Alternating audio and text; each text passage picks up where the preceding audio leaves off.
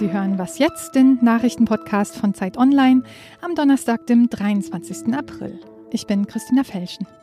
Wir blicken voraus auf den EU-Gipfel zur Bewältigung der Corona-Krise und auf die DFL-Pläne zu baldigen Bundesligaspielen. Zunächst die Nachrichten.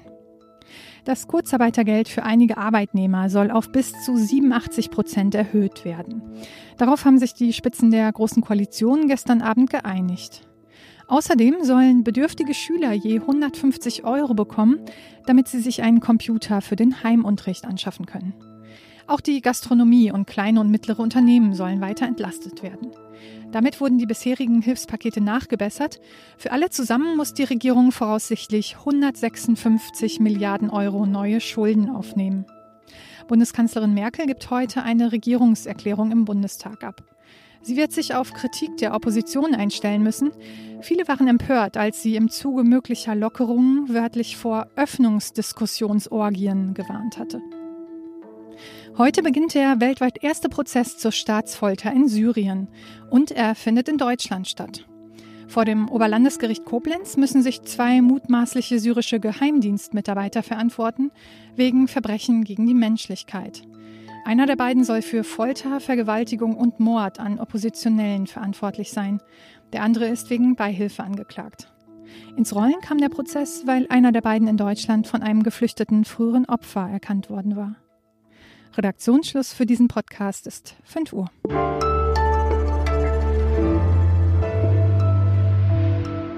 Willkommen zu einer neuen Was jetzt Folge. Ich bin Rita Lauter. Wir werden und wir wollen solidarisch sein. Das haben wir bisher schon unter Beweis gestellt. Allerdings ist das eine Krise, die uns alle trifft, sowohl gesundheitlich, aber auch wirtschaftlich und finanzpolitisch. Und deshalb müssen wir dafür sorgen, dass die Europäische Union zusammenbleibt in diesen Zeiten. Ich glaube, das ist der schlechteste Zeitpunkt, um über ein Europa der zwei Geschwindigkeiten äh, zu sprechen. Ja, wie könnte diese Solidarität zwischen den EU-Ländern in der Corona-Krise aussehen, die Bundesaußenminister Maas hier beschwört?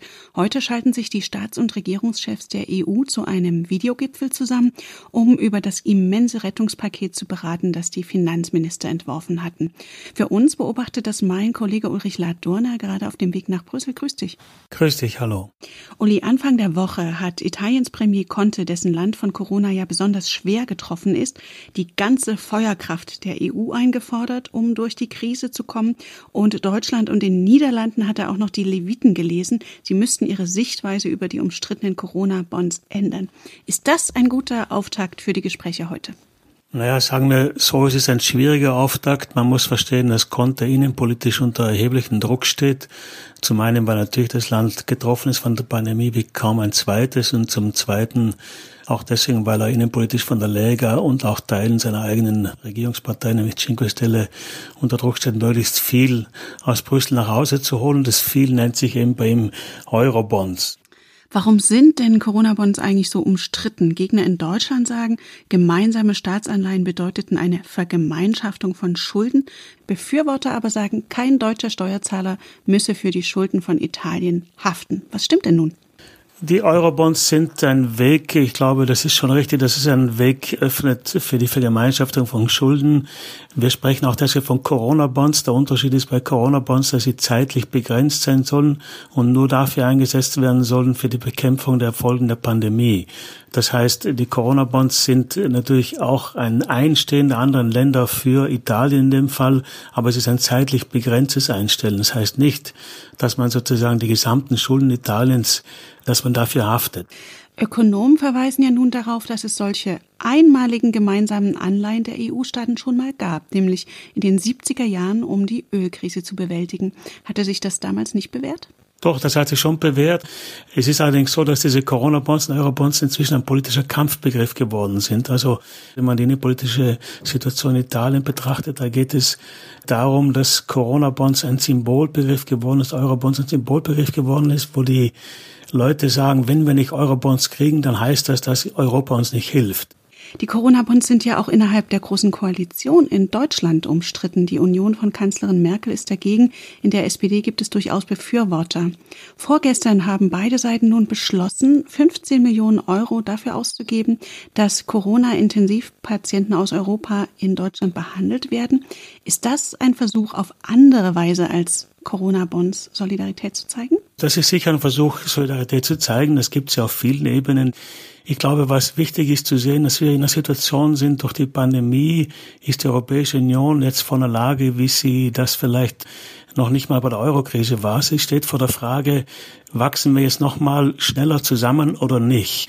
Das ist eigentlich die Debatte dahinter steht. Es wird einen weiteren Integrationsschritt geben müssen, wenn man diese Pandemie erfolgreich bekämpfen will. Wenn man diesen Integrationsschritt nicht kommt, dann sehe ich eher die Möglichkeit, dass sich die Europäische Union weiter renationalisiert. Und was meinst du, wie könnte ein Kompromiss heute aussehen? Also es gibt keinen Streit darüber, dass man Italien und auch Spanien helfen will. Die Frage ist, unter welchem Namen das stattfindet.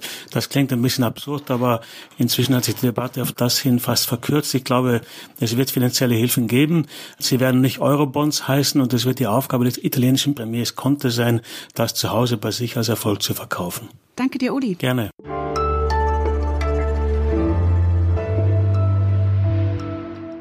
Und sonst so? Sagt Ihnen der Name Salazar Slytherin noch was? Der Mitgründer der Zauberschule Hogwarts der Harry Potter Saga kam als finster, mächtiger Geselle daher und konnte auch mit Schlangen sprechen. Pasel nennt man den Jargon übrigens in Harry Potter Fachkreisen und das diente offenbar auch wissenschaftlichen Expertenkreisen als Inspiration. Ein indisches Forscherteam hat jetzt in Südostasien eine neue Vipern-Unterart entdeckt, giftig und knallgrün, und ihr den Namen verpasst Salazar-Grubenotter. Oder auf Pasel Trimeresurus salazar.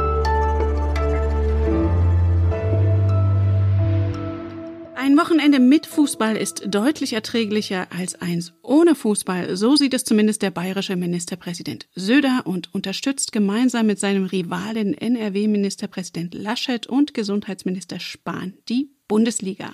Die drei Unionspolitiker haben sich einig gezeigt, ab dem 9. Mai könne es wieder losgehen mit dem Spielbetrieb, obwohl Großveranstaltungen bis September verboten sind und andere wenige lukrative Sportarten die Saison bereits abbrechen mussten.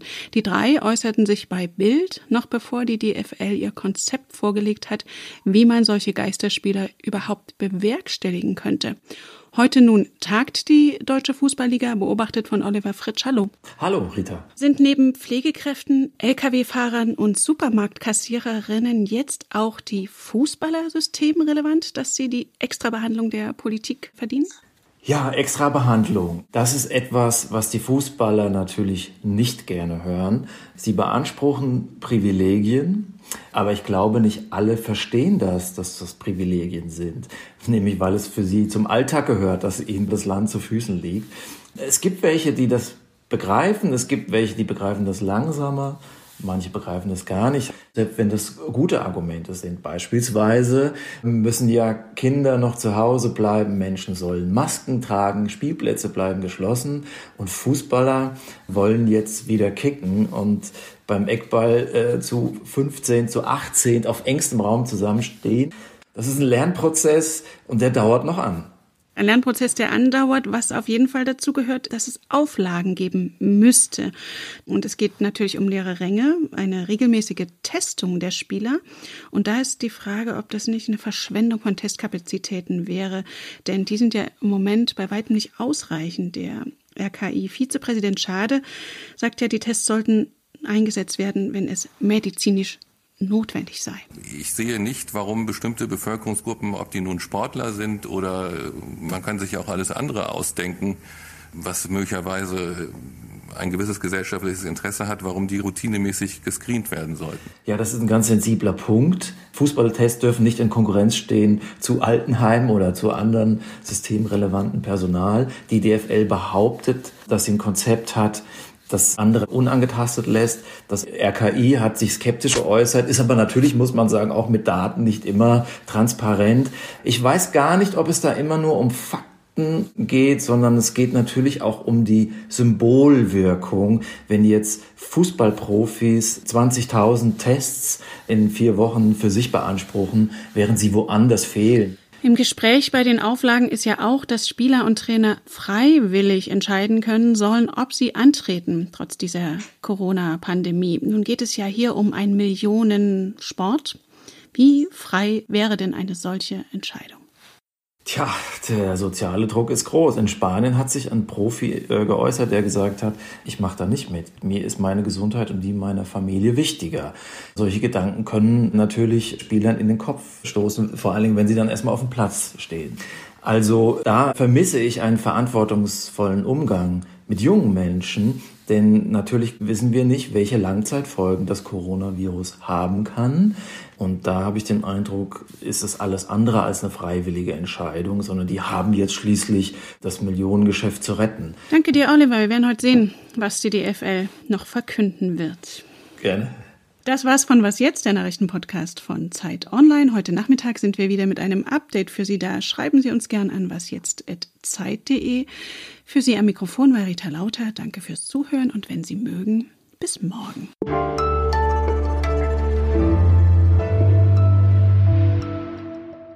Sich Söder da vielleicht verzockt? Ähm, hat sich ja noch vor der DFL dazu geäußert und einen Tag bevor er die Absage der Wiesen verkünden musste? Bisher dachte man ja, der Mann kann über den Starnberger See laufen, aber kann sein, dass er hier die Kraft des Fußballs überschätzt hat.